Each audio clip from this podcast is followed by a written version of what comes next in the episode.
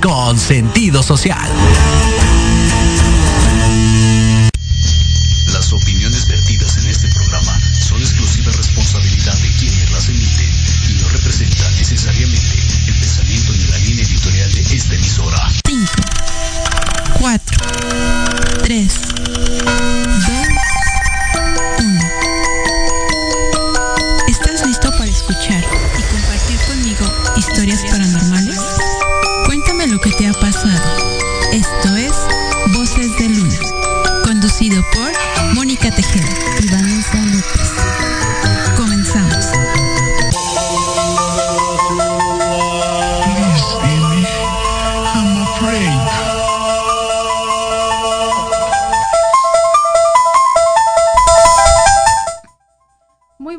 Noches. Yo soy Vanessa López y tenemos una gran invitada el día de hoy. Sujei está con nosotros. Ella viene a contarnos sus historias o, su- o sus experiencias paranormales. Hola Sujei, ¿cómo estás? Hola, muy buenas noches. ¿Y qué vienes a contarnos el día de hoy? ¿Qué nos vas a platicar? No, pues ya van varias, varios acontecimientos que me han pasado a lo largo de, bueno, de la edad que tengo. Y son como, por ejemplo, en casa de mis abuelos. Han este, antes una de mis tías curaba, hacía cosas de santería. Y una vez hizo un trabajo y enterró algo debajo de mi casa. Entonces desde ya hace, hace bueno, hace varios tiempo empezó este a escucharse ruidos. De repente en las noches yo era de las que me levantaba al baño y las luces como que se apagaban, se prendían. Y en mi casa hay un pedacito donde está enterrado algo que no hay señal. O sea, ya van varios gente espe- especial que ha ido a revisar ese- esa parte porque contratamos internet y en ese cacho específicamente no hay señal. ¿Hay como interferencia, diría, se diría, o, o cómo? Sí, más o menos como interferencia y hemos checado y pues no dicen que, que nada más es en ese pedacito, o sea, no llega señal ni de celular ni de internet, nada. ¿Y a qué conclusión llegan los especialistas que han ido a checar tu casa? A que hay algo debajo de la casa enterrado, pero como ya está todo el cimiento, pues es imposible escarbar. Sería mover mucho. Ok, ¿y desde cuándo tienes este tipo de, de experiencias? Desde que tenía más o menos como siete años, ocho. ¿Y qué es lo que más recuerdas? que yo, bueno, veía yo como niños pasando, o sea, que gritaban, que hacían ruidos y en mi techo como que azotaban cadenas. Entonces, más o menos es como entre las 2 y 3 de la mañana exactito. Que eh, recordemos amigos que es la hora de, de, de abrir los portales esas horas. ¿Y qué más experiencias has tenido, Sujei, con este? Platícanos a la audiencia. Como por ejemplo, una vez, bueno, ya tiene, bueno, tiene tiempo para acá, que en mi cuarto, específicamente, este tengo un mueble donde tengo cosas de cerámica que yo pinto. Y esa, esa vez que me, yo me levanté al sanitario, que les, digo que es como entre las 2 y las 3 de la mañana, este, el anaquel completamente se cayó. O sea, yo había escuchado que alguien había entrado a mi recámara y hasta yo me espanté porque había sido mi mamá. Pensé que había sido mi mamá que se había, que se había caído. Y no, o sea, literal se cayó. No hay explicación porque se supone que estaba bien fijo. Y cuando lo volví a poner, yo pegué en la pared para que se cayera y no se cayó. O sea, así de la nada, literal se cayó completo. Ok. ¿Y qué experiencia, bueno, sí, qué experiencia es la que más te ha marcado, que más recuerdas, que, que, que dices, esto, esto sí es algo increíble? que una vez en la madrugada exactamente yo vi algo en, en mi casa que estaba en una de las partes de arriba. Era un señor de negro, alto, así completamente de negro. Y yo hasta pensé que alguien se había metido a, mi casa a robar, a lo mejor.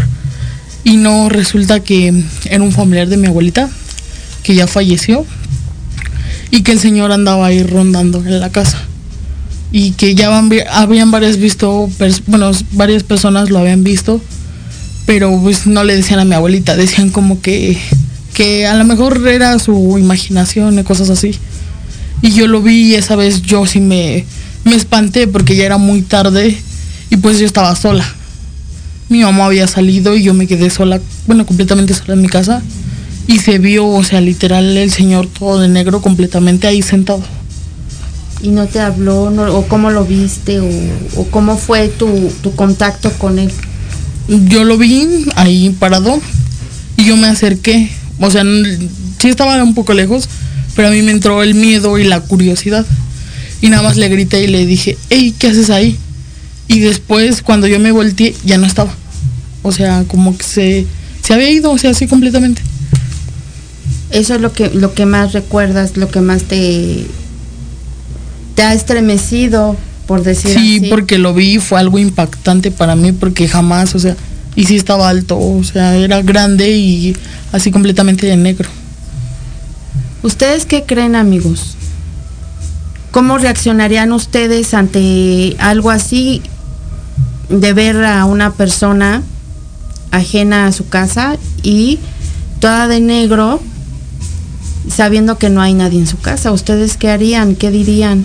¿Cómo reaccionarían? ¿Qué más tipo de experiencias has tenido?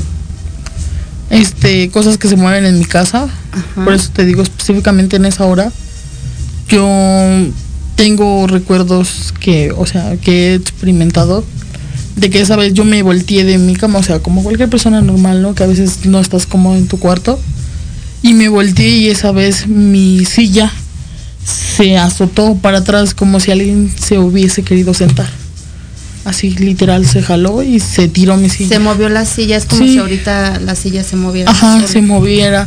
Los cuadros también se movieron. Bueno, esa, vez se, se movieron los cuadros. Este, yo hasta pregunté porque yo pensé que a lo mejor había temblado y no. Entonces ya van varias cosas que a mí me hace pensar y entonces hay algo o alguien ahí dentro de mi casa. Ok. Ustedes se preguntarán dónde está Mónica. Mónica se va a, incorporar en unos minutos más con nosotros porque tenemos otros invitados especiales. Pero este no, en este caso estamos con su hey y ella nos está contando todo lo que ha vivido en su casa, todo lo paranormal que ha vivido.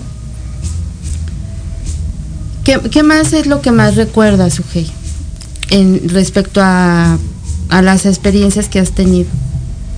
Mm, También una vez ahí, por eso te digo, precisamente ahí en mi casa, lo que yo no me explico.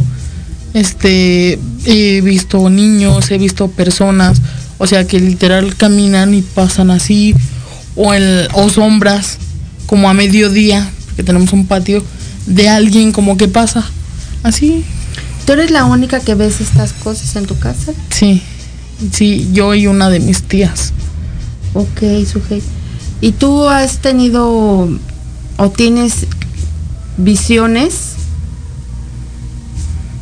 Eh, Sujei, te queremos, ya el tiempo se nos agotó, desgraciadamente, porque van, van a, a estar otras personas, pero este queremos que vuelvas a venir con nosotros para Sí, que nos, encantada. Nos platiques todo lo que has vivido y este, ¿qué te parece? La verdad muy bonito estar aquí, muy agradable. Bueno. En un momento más regresamos.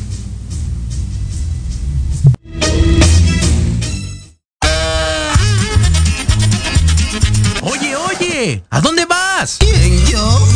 A un corte rapidísimo y regresamos. Se va a poner interesante. Quédate en casa y escucha la programación de Proyecto Radio MX con sentido social. ¡Uh, la, la, chulada!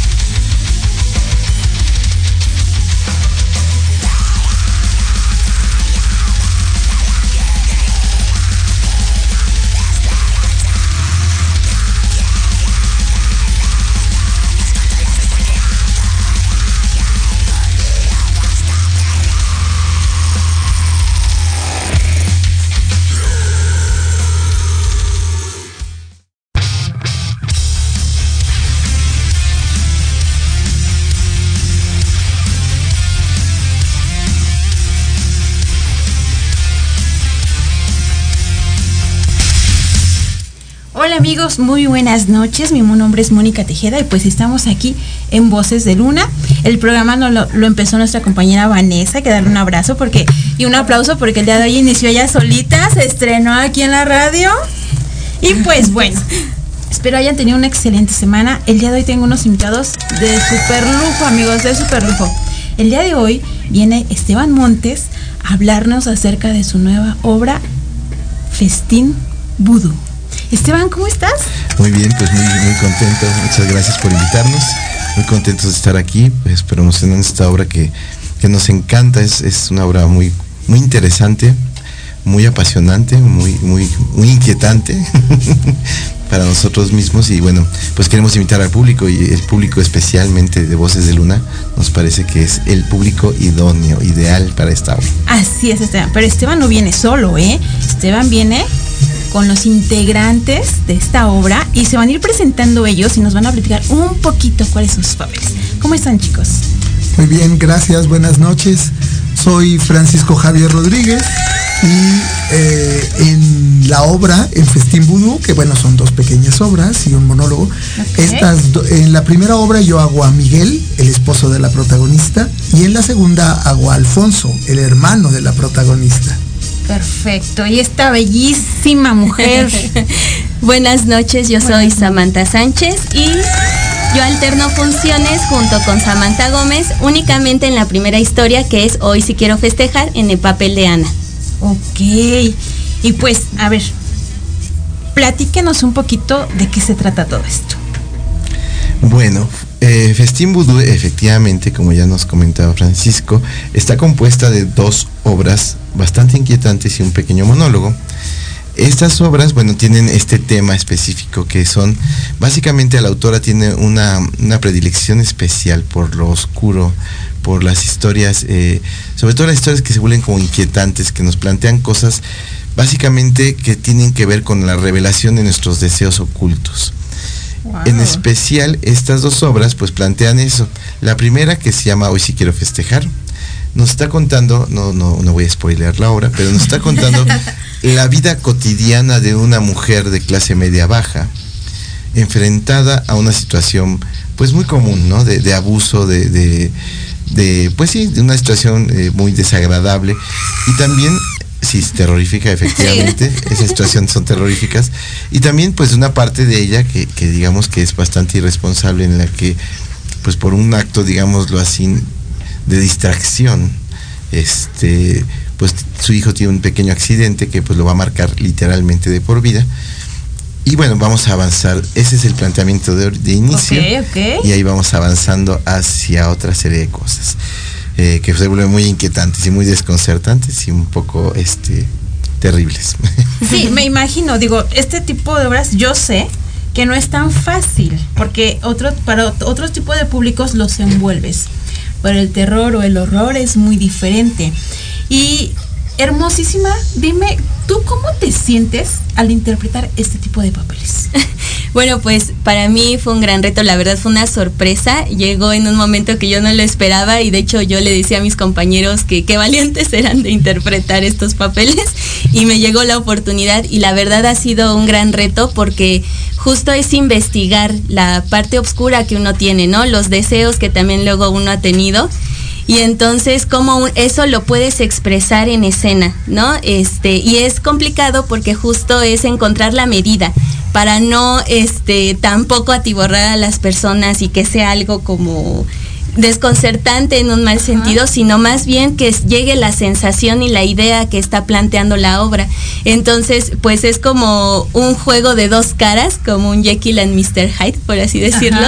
Entonces, el recto actoral es precisamente eh, que esas dos caras estén definidas para que quede claro que estos deseos nacen de este personaje y que eso logre pues llegar al público y, llegue a, generarle un cuestionamiento de, los deseos que escondemos, ¿no? Entonces es un recto actoral definitivamente.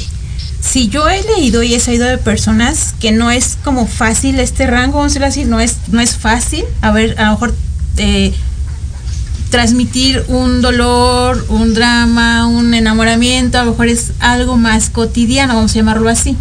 Pero este tipo de obras, pues es, es un poco más entrar, ¿no? Es un poquito Claro. más entrar a las emociones. Pero a ver, dime, ¿qué buena experiencia te ha dejado esto? Uy, bueno, me ha dejado la gran experiencia de poder trabajar con el maestro Esteban Montes, con un elenco padrísimo de gente, Diego Vera, Samantha Gómez, Samantha Sánchez, Abigail Medina. eh, eso lo primero. Lo segundo, poder, poder estar con un texto tan rico, tan lleno de matices, donde las palabras están tan, tan bien elegidas para causar los efectos. eh, son los textos de Samantha Gómez en ambas obras y en el monólogo. Y eso es una gran satisfacción y es un reto también, porque como bien dice Samantha Sánchez, em, hay que llegar a la justa medida, un poquito más y ya no se causa el efecto, un poquito menos. Es como el siete y medio, te pasas o te quedas corto. Claro, claro. Y Esteban, ¿les ha ocurrido? Yo sé que cuando hacen este tipo de, de puestas, pues tienden a ocurrir varias cosas porque jalamos cosas. ¿Les, han- les ha ocurrido algo? Bueno, eh, eh, puedo decir que en principio había que, eh, de las cosas curiosas, eh, había que imprimir una imagen este, muy fuerte, no diré cuál, y la llevamos a una imprenta normal y nos dijeron que ellos no imprimían eso. Esto se así de hoy, bueno, pero ¿por qué no? Luego fuimos a una, una empresa cotidiana normal, común y corriente y ya lo imprimimos, pero, pero en principio es- eso nos generó también un ambiente inmediatamente, ¿no? Porque Tenso. tenso, porque el mismo había, había un rechazo de plano de, a, ese, a ese tipo de imagen. Y sí, lo, lo interesante de la obra es que te, te confronta de manera directa con esa parte que uno no quiere ver, ¿no? Jung hablaba mucho de, de esto, de la sombra, y a veces la sombra no es tan, algo tan terrible, pero sí va a ser terrible para la idea que tenemos de nosotros. Y eso es lo que la obra tiene. Nos confronta mucho con la idea que tenemos de nosotros mismos y, y resulta desconcertante, resulta eh, dolorosa, en un determinado, porque hay un punto en que entre, entre una risa, porque finalmente las obras están funcionando mucho en, en un sentido fársico, que tiene que ver con esta liberación finalmente de la risa. eh, de todas formas, hay una parte que se vuelve muy desconcertante y que da un poco, y ahí sí da miedo, porque tiene que ver básicamente con esta parte que uno no quiere ver de sí mismo, ¿no? Que es la agresión, que es la capacidad de, de, de verdad los deseos de venganza que uno sí tiene y que uno reprime pues porque por educación no está bien decir hacer estas cosas, ¿no? Pero en la obra de repente saltan, ¿no? Estas cosas de una manera muy, muy violenta, literalmente muy violenta, y de una manera sorpresiva para el espectador. Y lo que comentábamos un poco es que la gente en ese momento lo disfruta mucho, pero inmediatamente ya que pasó, la gente misma se siente culpable. Entonces ahí es donde se genera la, la sensación como de miedo, como de, ay, ¿por qué lo disfruté? Ay, esto está terrible. Sí, pues yo creo que es mucho, sí, mucho, no iba a decir poco, pero no, es mucho de aquellos, pues los deseos ocultos que todos llegamos a tener hacia otras personas cuando nos dañan. Exacto. Sí, yo sé que hay personas que son impulsivas y en ese momento sacan el deseo. Hay personas que a lo mejor quedamos quedados y es como de. "Ah", Y hay des- personas que es como, me las vas a pagar, ¿no? y a veces es donde sale eso. Y, y tienes mucha razón, no tenemos la cultura de hablar y decir lo que sentimos. No. Porque es, es básicamente. Es, es más como de, ya te hicieron, ay, no pasa nada. No, no pasó nada, mira, ya te pidió disculpas y ya, ya no pasa nada. Pero realmente sí pasa. Y cuando no sacamos esos deseos, se van juntando, se van juntando. Y cuando viene el detonante, ¡pum! Viene lo inesperado Exacto. o viene el de, es que las personas que están a su lado, es que yo jamás me imaginé que él o ella hiciera algo así. Y la persona es como, no me acuerdo si lo hice, fue una pesadilla, porque comentábamos, hay personas que hacen cosas, quedan en shock completamente y no llegan a reconocer o a estar lúcidos para ver qué es lo que hicieron. Exacto. Sí, y eso, eso es lo que está muy bien en las obras. Tienen este, esta dosis como de pesadilla. Entonces, eh, y yo creo que eso es lo que una obra, muy buena obra de terror tiene que generar, ¿no? Porque hay un punto en el que uno está viéndolo y parece cotidiano y todo, pero hay esta sensación de que la realidad se confunde con otra cosa, con otra cosa que uno desea, pero que uno no aceptaría nunca, y, y pues se vuelve una pesadilla, ¿no? Y eso es, y eso es, esa es la sensación. Nos decía alguien del público, un muchacho joven, dijo, la verdad es que la obra, la primera obra me, me, me resultó muy desconcertante en buen plan, dice, pero me, me dejó mal. ¿no?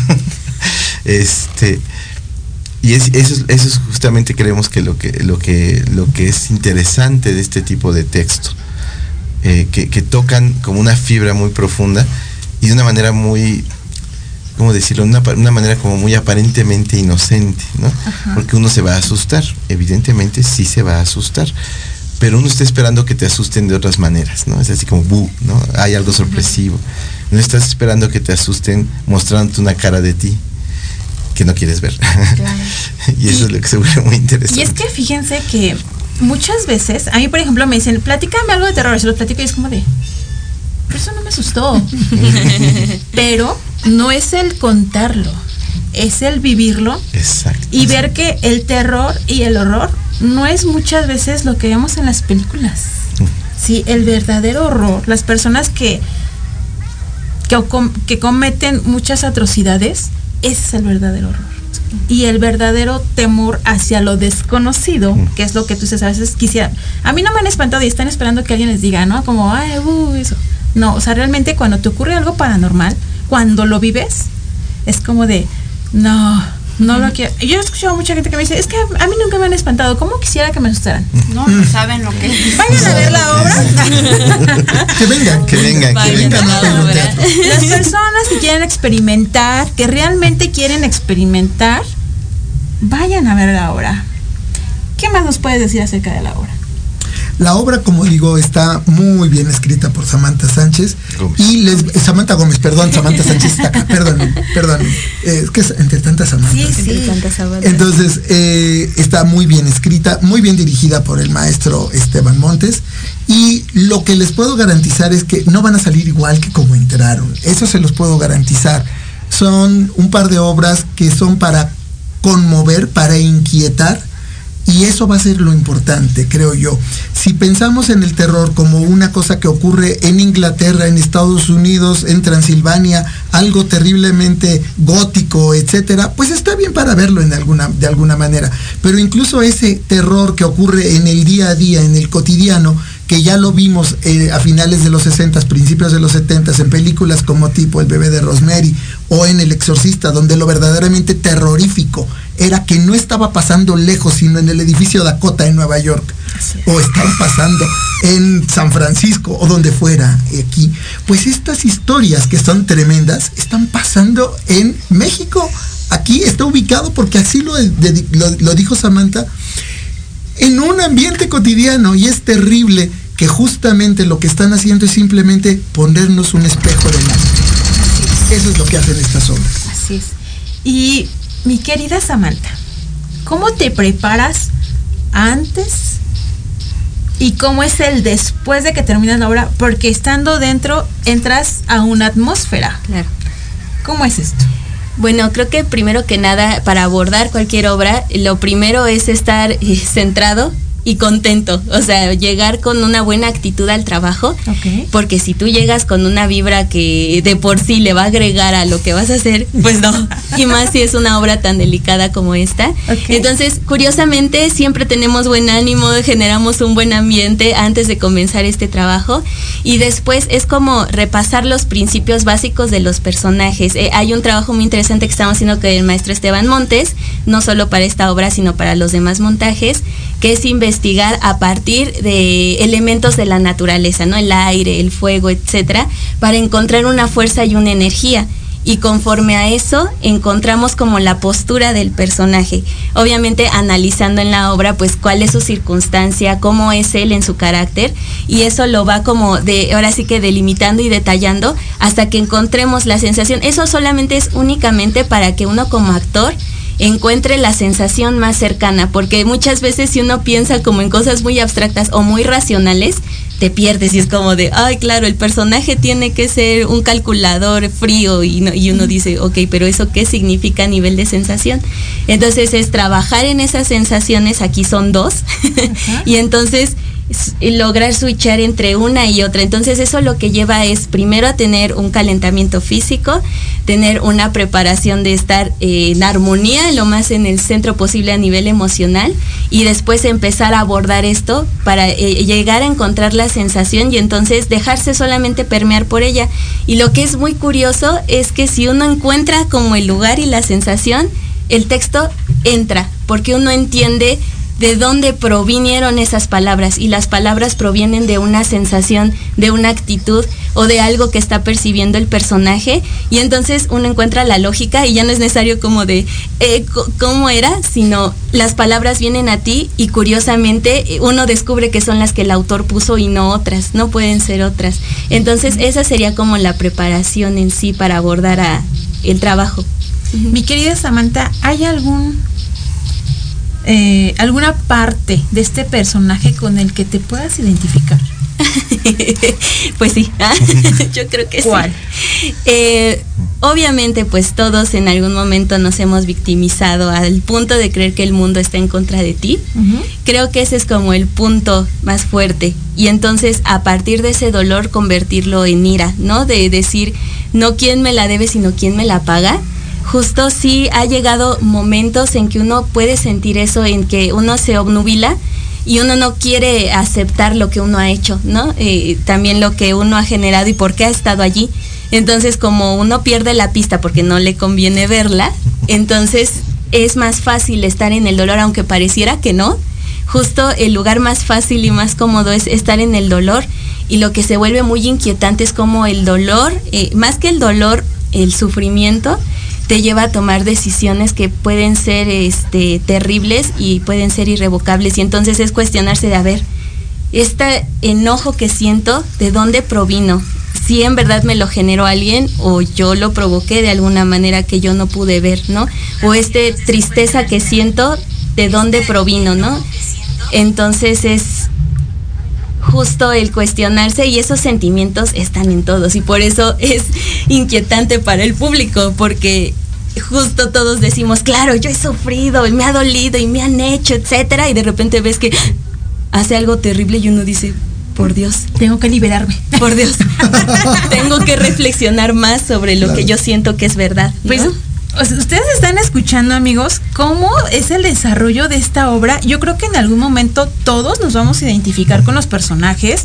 Y si ustedes son de las personas que reprimen, porque es la palabra, que reprimen las emociones, vayan a verla para que sepan cómo pueden no y cómo pueden sí actuar. Porque eh, reaccioné a tiempo. no, no, no. Entonces, eh, fíjense que eh, estaban de comentar algo muy curioso y es que cuando ellos estaban leyendo para prepararse, habían emociones. Sí. Sí, bueno, comentaba que estas obras las escribió Samantha en el taller de composición dramática que tenía Fernando Martínez Monroy. Y, entonces cuando las, leyó por primera vez, todos nos quedamos realmente así. Así, eh, realmente nos espantaron muchísimo. Y, comentaba también que hubo un momento en que ya lo planteó la, la misma obra a otra directora y la directora decidió que no, porque realmente le daba mucho miedo la obra, este, por lo que estaba planteando, una de las obras, la última. Y entonces esto se volvió muy interesante porque cuando leímos por primera vez con los actores, los mismos actores de otra vez estaban así y se volteaban a ver y en serio me decían, oye, pero habría que traer a alguien que limpie después de la función porque esto sí es como muy, muy atroz, muy terrible. Eh, sí da miedo y eso es muy bueno porque, porque si uno como actor ya nada más oyéndola, leyéndola, se siente eh, realmente afectado por lo que está planteando el texto, pues el público por supuesto que lo va a sentir nosotros también creemos en las energías y todas estas cuestiones y yo sí me pregunté honestamente si había que hacer algo después.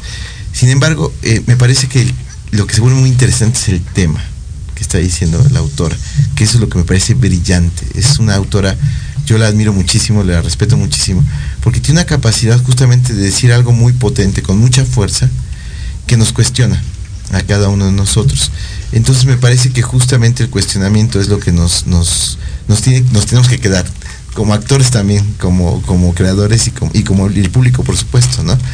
Que es preguntarnos sobre eso, es decir, ¿En qué momento tú tienes esas malas intenciones?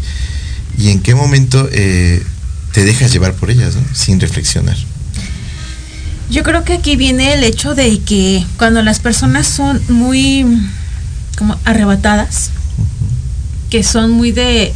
Ah, por ahí he escuchado a una persona que decía, ahora ya, ya me sé controlar mis emociones.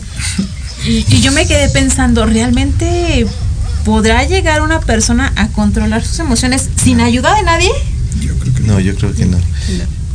Yo, yo creo que más bien el punto no, no es controlarlas, sino es conocerlas. El centro de toda la cuestión es conocer. El conocimiento, o sea, la gente dice el conocimiento te hará libre. Es que es real, pero no en el sentido. La gente piensa que conocer es leer libros o tener información. Conocer es interrogarse sobre uno mismo. Y hay mucha gente que no se pregunta nada, ¿no? O sea, van por la vida, murieron, llegan a los 80 años sin haberse preguntado ni siquiera si les gustaba la ropa que se pusieron, ¿no? O sea, la compraron porque estaba de moda, la compraron. Y creo que ese es el real conocimiento. Entonces, la obra toca ese tema, justo, y entonces resulta muy inquietante porque uno se empieza a preguntar. Uno sale de verla y se dice, ah, ah, ¿qué está pasando aquí?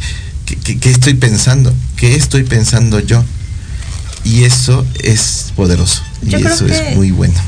Es la gran paradoja de muchas personas que solamente se levantan, se bañan, va- este, trabajan, regresan y es como así, un robotito, un robotito, un robotito. Sí. Hay personas que son diferentes y van como a una meta. Un ejemplo. Hay personas que viven y trabajan y hacen porque mamá y papá les dijeron que así lo iban a hacer. Hay personas que disfrutan su trabajo, que tienen la pasión de hacerlo y es muy diferente, ¿sí? Pero cuando se nos junta el, la infelicidad con frustración, que es más o menos lo, que, lo que tratan los personajes, entonces es cuando llegan a hacer cosas atroces. Yo estaba viendo hace poco un programa acerca de esto y a la mayoría de las personas que tienen estos problemas mentales, vamos a llamarlo así, les preguntaban, como decías tú, Samantha, ¿de dónde vino? ¿Por qué empezaste a hacer esto? ¿No? Y la mayoría es porque eran niños infelices. Claro. Sí, sí. Que cuando crecemos y sentimos cierto poder, entonces es donde sale el verdadero monstruo que estaba guardado dentro de nosotros. Y eso es lo que habla, habla la historia, ¿no? Y lo que tú decías, a veces eh, no nos damos cuenta de lo que nos daña y eso que nos daña está dentro de nosotros.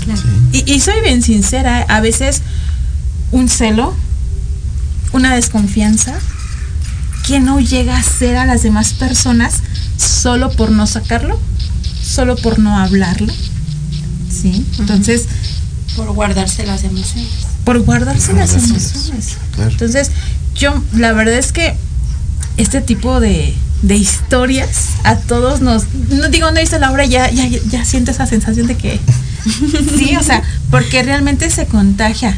Sí, entonces, sí, y, y hay otra parte, siempre que hablamos de este tipo de situaciones, pues las energías nos abundan, ¿no? Las energías abundan. Y por ejemplo, eh, Samantha, cuando vas a casa, ¿ya quitas eso de cabecita o, o llevas esa sensación todavía de, de la obra? En los primeros días, como la estoy conociendo, obviamente sí queda un poco de la sensación, ¿no? Y por lo mismo de que uno la está reconociendo también es como de, justo, ¿qué es esto? ¿Qué es esto? Ajá, ¿Qué sí, es sí, esto? ¿No? Pero poco a poco, este, pues uno trabaja para hacerlo consciente, precisamente. Entonces, lo, lo terrible sería que pues uno trabajara y no supiera qué está haciendo exactamente y es cuando las cosas se te salen de control. Pero si uno sabe cuál es el objetivo, qué es lo que está planteando la obra, cuál es el tema y cómo yo fui construyendo las cosas paso a paso, yo puedo eh, ahora sí que invocarlas y guardarlas como ahora sí que en el momento en que yo lo necesite.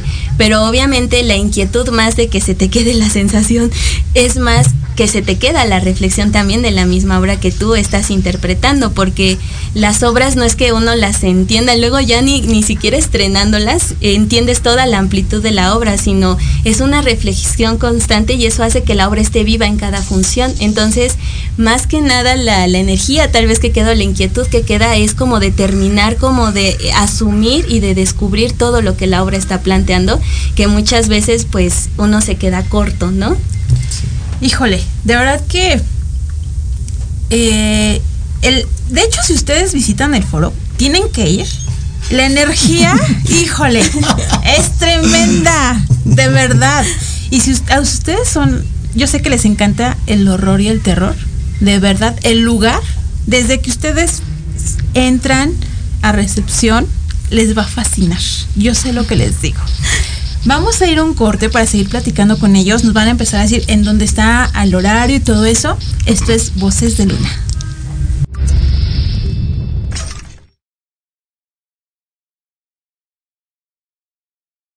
un mensaje de voz vía WhatsApp al 55 64 18 82 80 con tu nombre y lugar de donde nos escuchas. Recuerda 55 64 18 82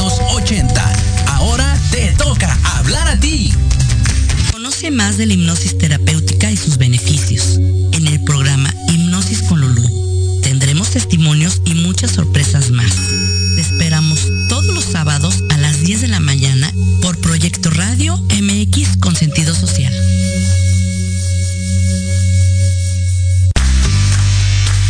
¿Qué tal? Te saluda tu amiga Mari Séptimo y te invito a que juntos generemos el combustible para tus mañanas.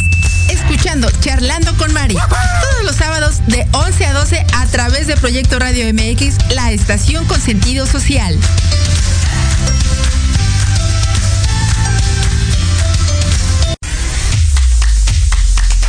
¿Qué tal? Los invito a sintonizar Entre Diálogos, un programa que aborda las noticias nacionales e internacionales más relevantes de la semana, con un comentario y un breve análisis de cada noticia, incluyendo entrevistas. Y dos veces al mes, en el espacio Atrapados en el Rock, nuestro amigo Diego Emilio nos platicará sobre datos y curiosidades del rock a través de las décadas del siglo XX. Así que no se olviden de sintonizarnos todos los sábados de 12 a 1 de la tarde por Proyecto Radio MX, con sentido social. Hola, ¿qué tal? Queremos invitarte este y todos los sábados, en punto de la una de la tarde, a tu programa Astroarmonízate, con Gaspar Ariel y Sabrina Oro. Conocerás de la mano de grandes maestros la influencia de los astros en tu vida, el poder de la magia, la talismánica los secretos que el tarot tiene para ti. Tenemos una cita aquí por Proyecto Radio MX, la radio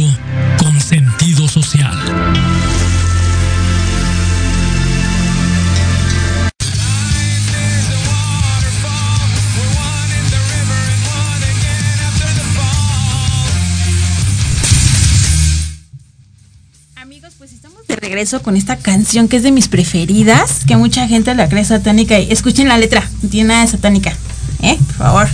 Y pues vamos a hablar un poquito de los personajes. Vamos a hablar, cuéntanos, ¿cómo son tus personajes? Descríbenos un poquito. En la, en la primera obra que es Hoy si quiero festejar, eh, yo hago a Miguel. Miguel es un hombre dedicado a la construcción, es un albañil. Y este, y pues bueno, tiene una relación muy especial con su esposa y con su hijo. Y en la segunda es, eh, es eh, Alfonso, que es ayudante de Zaira, que Zaira es quien se dedica a hacer el vudú y todas estas cosas. En ambos casos se trata de dos personajes que la verdad es que aunque viven con una persona, no conocen realmente a la persona, no saben de lo que es capaz. Y creo que ese es un punto en común que tenemos muchos. A veces, que también conocemos a las personas con las que convivimos a diario, pues a veces nos dan muchas sorpresas. Pero las sorpresas son sorpresas porque no nos hemos dedicado a conocerlos o a conocerlas. Yo creo que llega el momento de un confort, ¿no?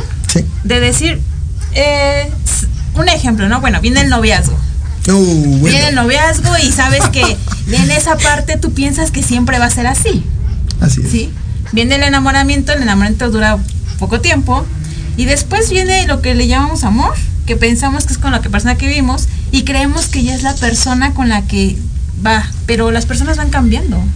Dice en algún momento uno de los personajes, las personas cambian. Exactamente, y es cierto, es cierto, y a veces no queremos ver esos cambios, pero esa es decisión de uno.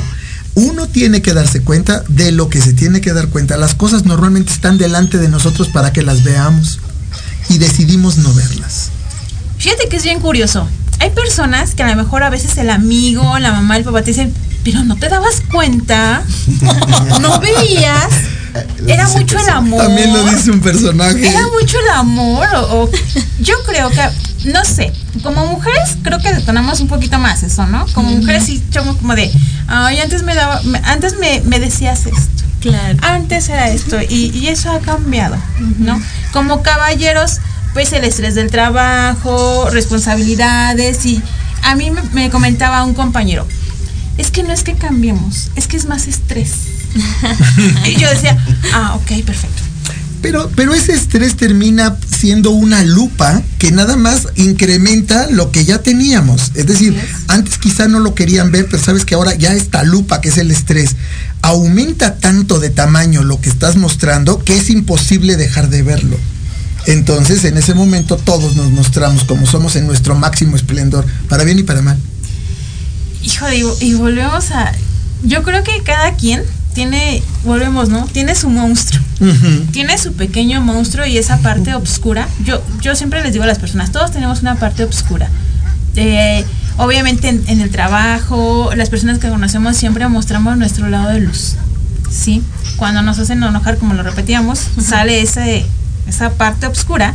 Y cuando tú estás con una pareja y de repente te ve muy, muy enojado, es como de, es que yo no te conocí así.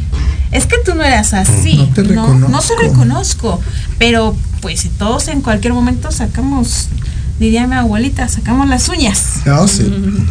Pero fíjate que esto que tú me comentas de los personajes, ¿cuántos hombres no vivirán eso? Uh, uh, este personaje, sobre todo eh, Mi- Miguel, el personaje no y si quiero eh, festejar, este, es un proveedor, es un hombre que se entiende como sentido en la vida proveer, no, no se ve. Entonces cuando se encuentra en una circunstancia en la que no puede hacerlo, se siente perdido, está, eh, no, no sabe qué hacer en la vida porque todo lo ha enfocado a proveer en ese hogar. Entonces, pobre hombre, porque el hombre está sufriendo verdaderamente y lo enfrenta de la peor manera posible, desgraciadamente, y así le va. Y, y desafortunadamente, ¿no? Porque a lo mejor yo me, yo ya me estoy imaginando viendo la obra y diciéndole, oye, pues dile, habla con ella, ¿no? Dile algo. Sí, porque yo creo que hoy en día, pues, bueno, no, no hoy en día, siempre ha existido el que el hombre provee, el hombre provee, y estamos muy acostumbradas como mujeres a que el hombre tiene que dar. Hoy en día ya cambió un poquito la cosa y apoyamos como mujeres, Claro, claro. pero no en todas las situaciones es lo mismo. Es cierto. En todas es cierto. lo mismo. Y por ejemplo, con el personaje que eres el ayudante de, de estas situaciones, ¿te costó algo de trabajo entender lo que es el vudú? No me costó trabajo porque el texto, el texto está muy bien escrito, pero además eh, lo estuvimos trabajando mucho con el maestro Esteban, pero debo de decir que sí tenía yo un poco de reserva en relación a una serie de símbolos, a una serie de cosas que, que- que están en escena, que yo les dije en algún momento, muchachos, a mí sí me da miedo, me da un poquito de respeto. Porque hay que respetar y efectivamente sí se están moviendo energías. Entonces uno lo siente y pues bueno, vamos para adelante y, y lo estamos haciendo y lo estamos haciendo, creo que bien. Fíjate que ese tipo de lo que tú me comentas de las energías, yo creo que en todo momento eh, algunas de las personas llegamos a tener miedo, ¿no? Incluso cuando hay veces que vas caminando en la calle y ves cosas tiradas y dices, ay, ¿qué es eso? ¿Qué es eso? Y- ¿Con qué nos estamos topando? Y ustedes que están palpando, palpando, tocando todo esto, pues son hasta sensaciones nuevas. Así es. Porque yo creo que en algún momento han sentido miedo, pero no un miedo que pues tú estás viendo aquí, un ejemplo, ¿no? Hay muchos símbolos, podría decir muchísimos, pero al tú crear algo como una firma, un símbolo, lo de una runa, lo que tú quieras, simboliza y abre un campo. Así es. Al finalizar la obra, pues recogen todos y ese campo se cierra. Así es. Pero más sin embargo, pues están trabajando con una energía que yo creo que como en ese teatro hay muchas, también hay energías que los protegen. Sí, también lo creo. Entonces, pues, y como ustedes lo hacen con mucho respeto, porque ustedes, yo sé que ustedes son muy respetuosos de estas cosas, pues hay el miedo y hay el temor, pero solo eso. Y eso déjenme decirles, amigos, ellos estudiaron, vieron, investigaron y todo lo están haciendo con mucho respeto para que no vayan así como que, ay, no voy porque me voy a traer algo. No, no pasa nada. Sí, o sea, no, no, nadie jala nada. Ellos son muy profesionales. Ellos todo, todo lo investigaron para que nadie se lleve nada más que un susto. Entonces, Esteban, dinos en dónde estás. Claro, eh, bueno, la obra se está presentando en el Foro Fernando Martínez Monroy de Apeiron Teatro, que está ubicado en Doctor José María Bertis 1054, a cuadra y media de Eje 5 Sur Eugenia. Lo que está más cerca es el metro y el metrobús Eugenia, que está aproximadamente a cuatro cuadras, no está tan cerca. Pero bueno, y bueno, sobre Vertis pasan una serie de autobuses que en realidad vienen desde, desde Salto del Agua o vienen desde, desde Vaqueritos. ¿no? Entonces, sí hay como medios de comunicación accesibles, igual por el eje 5 pasan peceros, por el eje 6 también. Está muy cerca de eje central. Y también está muy cerca de eje central. Se puede venir en trolebús a eje central y caminar también tres, dos cuadras, tres Sí, cuadras. tres cuadras, sí. Y, y está, está muy cerca, muy accesible. Y eh, bueno, estamos los domingos eh, a las 6 de la tarde. Eh, aquí en el, en- y el- bueno, si quieren eh, escribirnos para reservar, se puede escribir al Facebook de Apeiron Teatro, que es así Apeiron Teatro, o al Instagram, que es Apeiron Teatro AC, o al 55 29 39 17 92, o simplemente llegar y ahí en taquilla se compran los boletos. Entonces, amigos, ya lo saben dónde están. De verdad que nos, yo, yo les puedo asegurar que no se van a arrepentir. Eh, es una gran experiencia, de verdad es una gran experiencia. Tan solo- se los vuelvo a repetir, no me voy a cansar de repetir. El pisar el- la entrada de ese foro es una gran experiencia. Yo ya lo viví, es una gran experiencia. Si a ustedes les gustan realmente los sustos, aparte de la obra, se van a encontrar con muchísimas energías que de verdad van a sentir esto. Vaya dato perturbador. Por último, ¿qué te ha dejado este personaje? Híjole, me ha, me ha- yo soy de formación científico. Wow. Y eh, porque soy científico, sé que no todo lo explica la ciencia. Así es. Entonces me ha, me ha permitido estar en contacto con una, una parte de, de mí que normalmente no estoy en contacto y me encanta. Pues sí, ¿no? O sea, a veces es complicado entender este tipo de situaciones y más para el lado científico. Sí, sí, sí, yo he conocido a personas. Y pues de rapidito nada, vamos a leer los mensajes. Alejandra Carrillo, Moni, qué bueno que estés aquí. Muchísimas gracias. Vanessa López los está viendo. Jorge López, un saludo a la mesa, especialmente a la preciosa Vane. Mira, aquí tienes admiradores. Y Jorge Tejeda dice, yo quiero ver la obra. ¿Con qué cerramos, mi querida? Bueno, pues nada más decirles que justo eh, no va a suceder nada ya que el objetivo es muy claro, ¿no? El objetivo es pues generar conciencia y conmover al público, ese es el objetivo de nuestra compañía. Entonces, todo lo que manejamos es con ese objetivo, con ese respeto.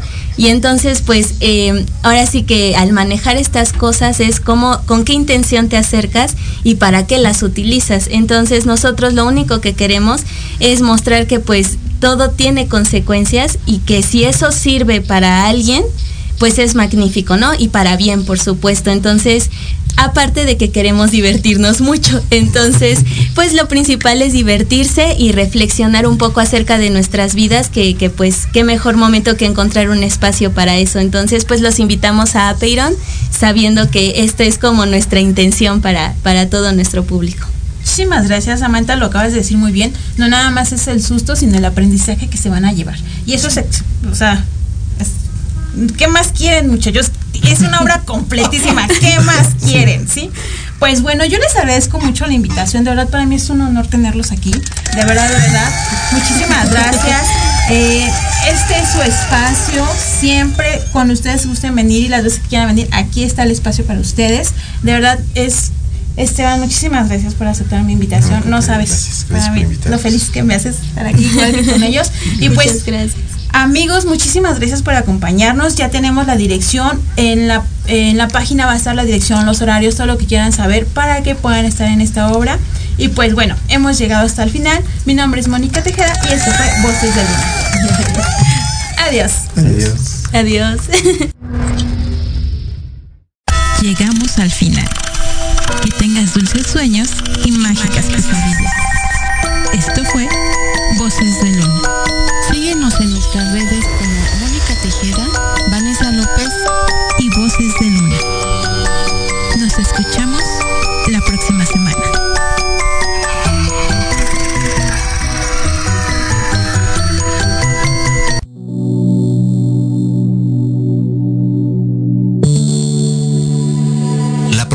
de hoy ha terminado, pero te esperamos mañana con nuevos invitados, increíbles programas, grandes temas y nuestro equipo de locutores con toda la actitud. Recuerda seguirnos en nuestras redes sociales y en nuestro canal de YouTube. Escucha nuestros podcasts en iVoox y en iTunes. Te dejamos con la mejor música de bandas y artistas independientes. Que pases muy buena noche y recuerda Proyecto Radio MX con sentido social.